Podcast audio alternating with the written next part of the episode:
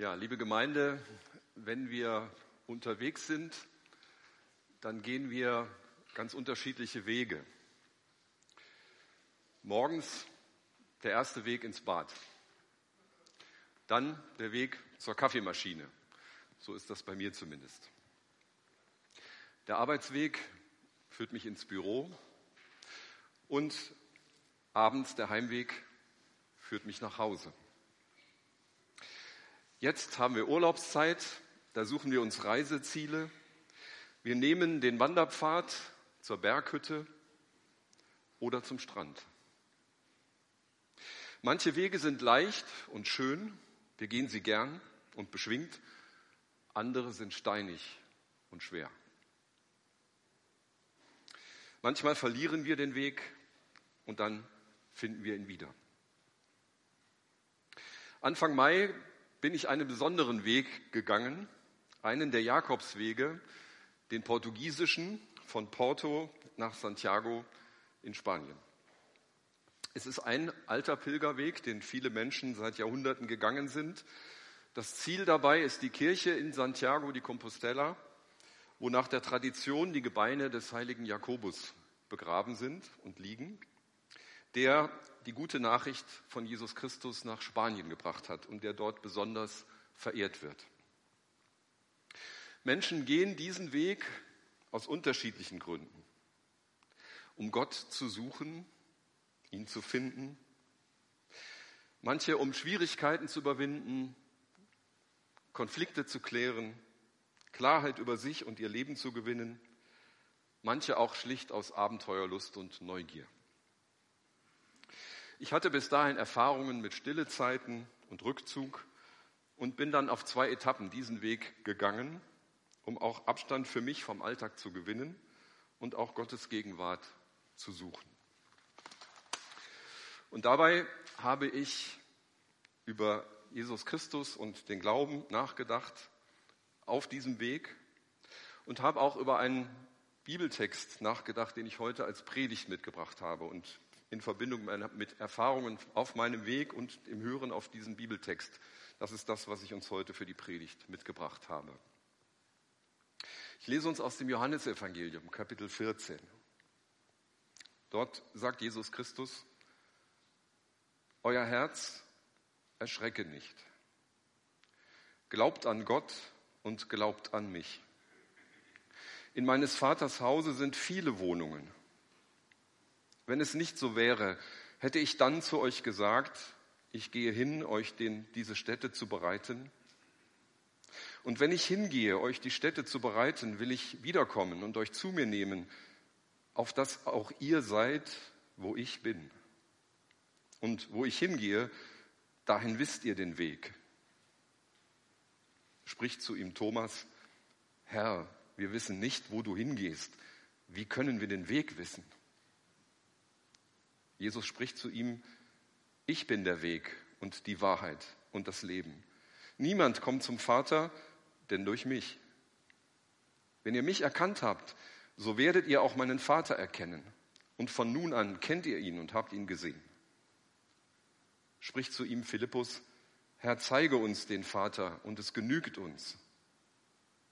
Jesus spricht zu ihm, so lange bin ich bei euch und du kennst mich nicht, Philippus?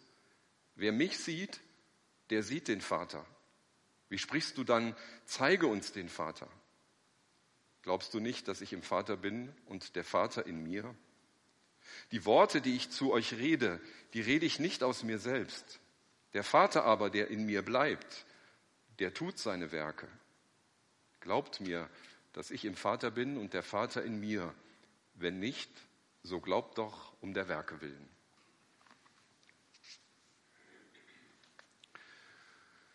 Ein erstes, was ich für uns festhalten möchte und uns sagen möchte heute Morgen, ist, dass Jesus die ermutigt, die erschrocken und bestürzt sind.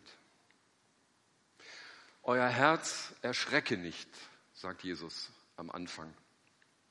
Werdet nicht bestürzt oder, wie es in der Basisbibel übersetzt wird, lasst euch im Herzen keine Angst machen. Glaubt an Gott und glaubt an mich. Wenn wir unterwegs sind, dann ist das ja nicht immer nur angenehm. Wir können auch Erfahrungen machen, die uns bestürzen, die uns auffühlen. Mir ging das auf meinem Weg in der dritten Nacht so, oder nach der dritten Nacht. Ich stand morgens mit meinem Rucksack im Café gegenüber der Herberge und wollte mir zum Frühstück einen Kaffee und einen Croissant holen. Ich hatte den bestellt, es war schon schöner Kaffeeduft in der Luft. Ich habe mich darauf gefreut. Und dann will ich bezahlen, krame in meinem Rucksack nach meinem Portemonnaie und ich krame und greife tiefer und an noch zwei Taschen und ich finde mein Portemonnaie nicht. Und ich war in diesem Moment tatsächlich verwirrt und bestürzt. Habe ich das verloren? Habe ich es verlegt? Ist es mir geklaut? Wo ist es? Und in dem Moment war ich tatsächlich, fühlte ich mich wirklich verloren. In diesem fremden Ort, ich hatte noch keine Routine, wie man das mit dem Rucksackpacken macht, kannte mich nicht so richtig aus, ich wusste nicht, was passiert und mir fuhr alles Mögliche durch den Kopf. Der Schreck, was machst du überhaupt hier? Und in diesem Moment war mir wirklich zum Heulen zumute.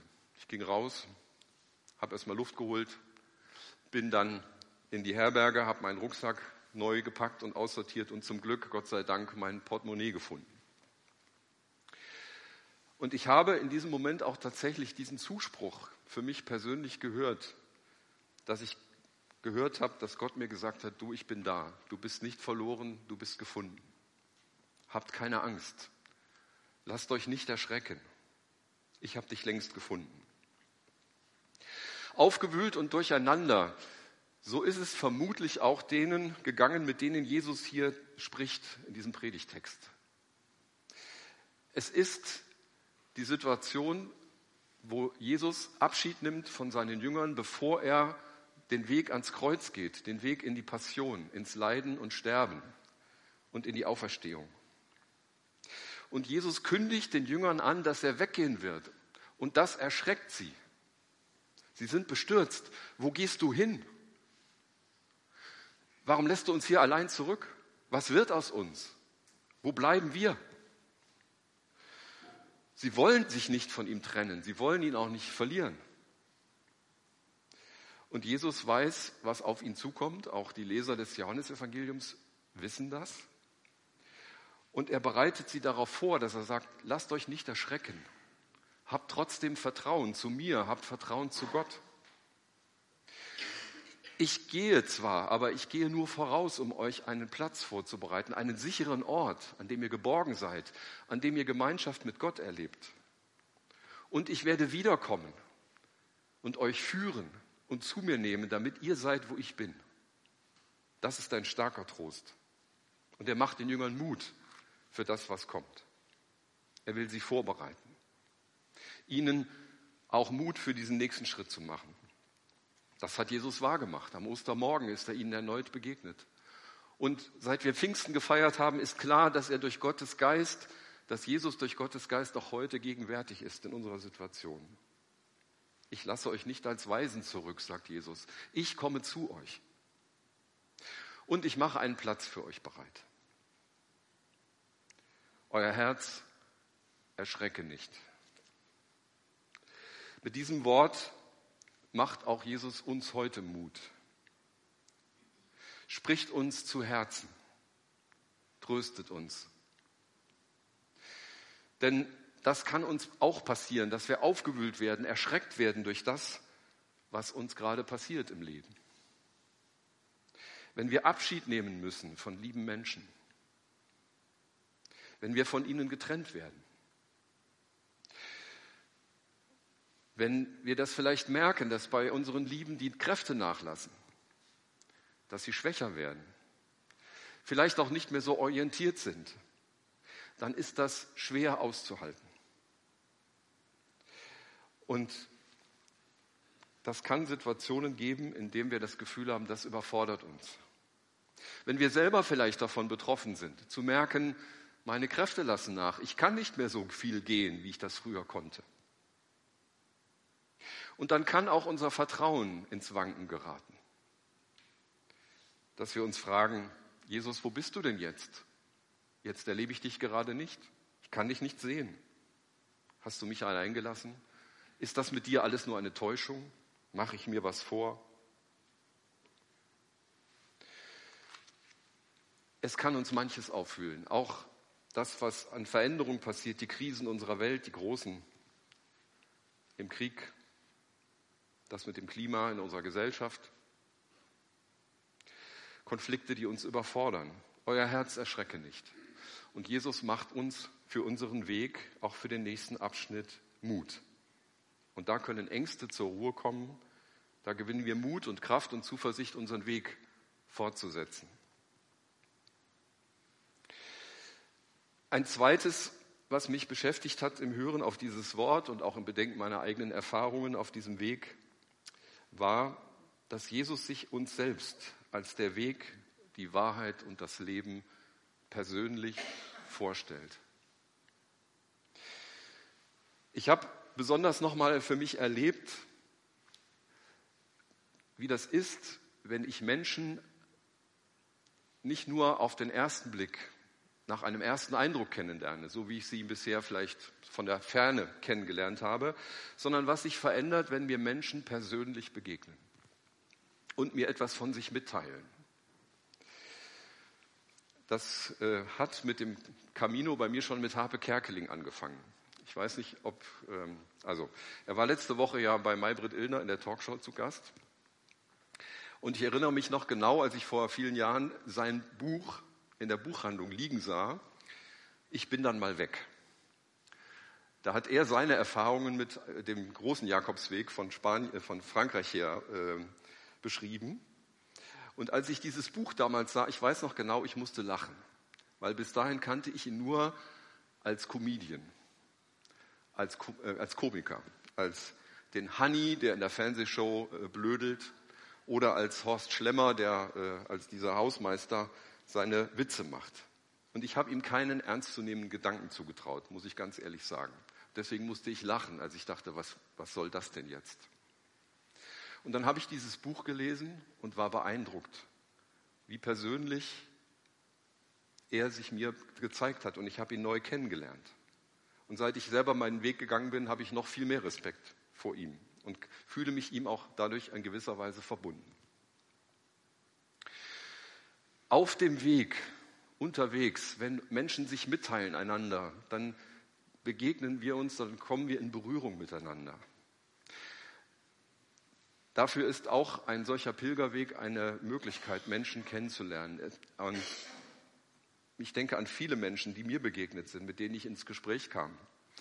Ich werde nicht vergessen, wie bei einem Abendessen eine meiner Mitpilgerinnen, nennen wir sie Astrid, die ich schon in zwei, drei Herbergen gesehen hatte von weitem. Also ich hatte so einen flüchtigen Eindruck von ihr. Aber wir hatten noch nicht ernsthaft irgendwas miteinander gesprochen. Und dann saßen wir in einer größeren Runde mit sechs, acht Leuten am Tisch. Ähm, und dann fragte jemand, ja, warum geht denn jeder von uns hier so den Weg? Ne, woher kommst du, wohin gehst du? Und dann begann Astrid zu erzählen und sie sagte, also ich gehe diesen Weg, ich habe vor einiger Zeit die Diagnose bekommen, dass ich eine unheilbare Krankheit habe und dass ich irgendwann nicht mehr laufen kann. Und ich gehe diesen Weg, um mich mit mir und meinem Leib zu versöhnen, weil ich bin so sauer auf mich, dass mir das passiert. Da war erstmal im Moment Schweigen. Da hat sie sich mitgeteilt, offenbart, was, sie, was ihr passiert gerade und wie sie damit umgeht. Und ich, wir waren sehr, glaube ich, alle berührt und beeindruckt davon. Und das hat meine Beziehung zu ihr völlig verändert. Ich habe sie mit anderen Augen gesehen. Sie ist mir anders nahe gekommen. Und ihr Vertrauen, was sie uns gezeigt hat, hat auch dann anderen ermöglicht zu sagen, warum gehe ich den Weg? Und wir haben das miteinander geteilt. Warum ich das erzähle? Weil das ist, was Jesus hier tut. In diesem Gespräch, was uns das Johannesevangelium bezeugt und übermittelt, teilt sich Jesus uns persönlich mit macht er sich auch angreifbar und verletzlich. Wenn er uns sagt, ich bin der Weg, die Wahrheit und das Leben. Und außer mir gibt es keinen Weg zum Vater. Jesus zeigt noch einmal in tieferer Weise das Geheimnis seiner Person und macht sich uns bekannt, damit wir mit ihm in Beziehung, in Berührung kommen. Und er stellt sich uns ganz persönlich vor. wer er ist und wo er herkommt. Und das tut das Johannesevangelium auf Schritt und Tritt in einer ganz intensiven, besonderen Weise und unterscheidet sich darin auch noch einmal von den drei anderen Evangelien, die wir in der Bibel finden. Weil das Geheimnis der Person Jesu sozusagen in einer ganz großen Tiefe und Weite uns vor Augen gestellt wird und bezeugt wird. Dass Jesus als der Mensch, der er ist, als der jüdische Mann, der Hunger und Durst hat, der schläft und müde ist, der weinen kann, dass der, der nach Jerusalem pilgert, wie das üblich war, dass der mehr ist als nur allein ein ganzer Mensch, sondern dass er ganz auch auf die Seite Gottes gehört und aus der Welt Gottes zu uns kommt. Johannes 1, Vers 1, am Anfang war das Wort und das Wort war bei Gott und Gott war das Wort. Das beschreibt das Geheimnis der Person Jesu. Und dass mit ihm Gottes Wort ein Mensch wird, aus Fleisch und Blut eine Geschichte bekommt, ein Gesicht bekommt und dass er uns den unsichtbaren Gott sichtbar macht und die Liebe und Zuwendung Gottes erfahrbar macht.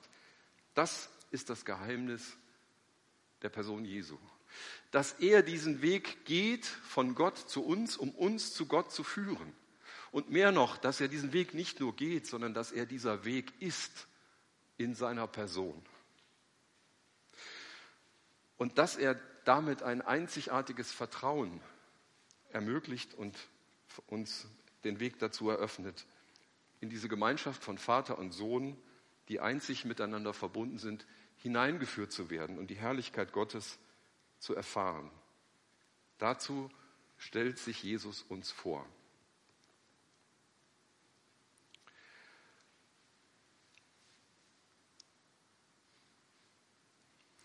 glaube, dass das ein besonderer Schatz ist in unserer Welt, dieses Zeugnis zu haben, ihn zu haben in unserer Mitte und das glauben zu können. Dass Jesus uns führt und trägt Schritt für Schritt in unserem Leben, aber auch in die Gemeinschaft und in die Beziehung zu Gott und mit Gott. Dass das nicht geht über eine religiöse Leistung, über etwas, was wir tun und veranstalten und machen, indem wir uns anstrengen durch Übungen oder uns brav und richtig verhalten durch moralisches Richtigverhalten, sondern dass das ein Geschenk ist. Dass diese Wahrheit uns in einer Person, in einem Menschen, in Jesus Christus begegnet und uns mitnimmt und führt und unser Vertrauen oder uns zum Vertrauen einlädt.